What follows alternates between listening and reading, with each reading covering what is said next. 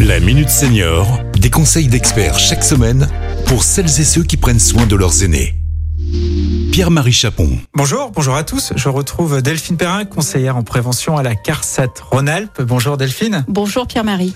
Alors on va parler aujourd'hui d'un sujet qui est, qui est, fondamental, qui est un peu le fil rouge de notre de notre minute senior sur les discriminations liées à l'âge et à l'agisme. Je me suis rendu euh, auprès de jeunes étudiants euh, pour euh, ben, tout simplement leur demander qu'est-ce que c'est qu'une qu'une personne âgée, en tout cas quelle perception ils en ont, et je vous propose d'en écouter quelques extraits. Pour moi, une personne âgée, c'est une personne avec un certain âge, on va dire, c'est euh, qui dépasse, on va dire, la cinquantaine, non pas la cinquantaine, mais qui dépasse la soixantaine ou cinquantaine. Mais dans, dans l'idée générale, c'est qu'elle n'a pas forcément la même dynamique, la même autonomie qu'elle avait dans, auparavant. Alors euh, Delphine, euh, quelle, quelle, perception justement vous? Euh, Finalement, on peut dire que c'est banal. Hein Donc, euh, il y a un écart entre ce que vivent les personnes, sans doute. Euh, bah, euh, les seniors et puis ce qu'en perçoivent euh, les générations précédentes. En fait, ce que je retiens, c'est que tout est très subjectif. J'ai toujours en tête que les personnes âgées que je rencontre euh, dans mes dans mes ateliers, notamment les dames hein, qui ont 80 ans, etc. Je sais que c'est grâce à elles que j'ai une certaine liberté en lien avec le féminisme. Finalement, hein. elles se sont battues pour nos droits, elles se sont battues pour nous. Et euh, je, je, les en remercie encore aujourd'hui. Je vous propose d'écouter euh, Gwenolé, étudiant, et euh, on réagit juste après.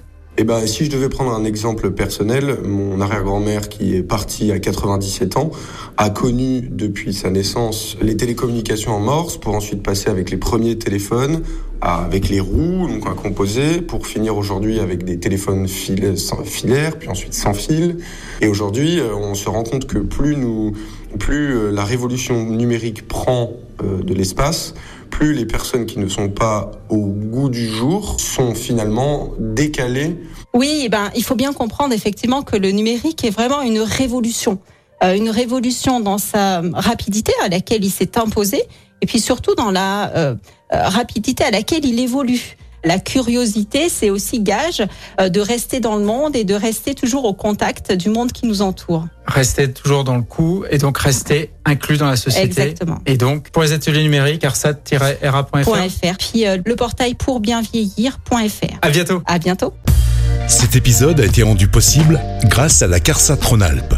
Caisse d'assurance retraite et de la santé au travail, expert du bien vieillir.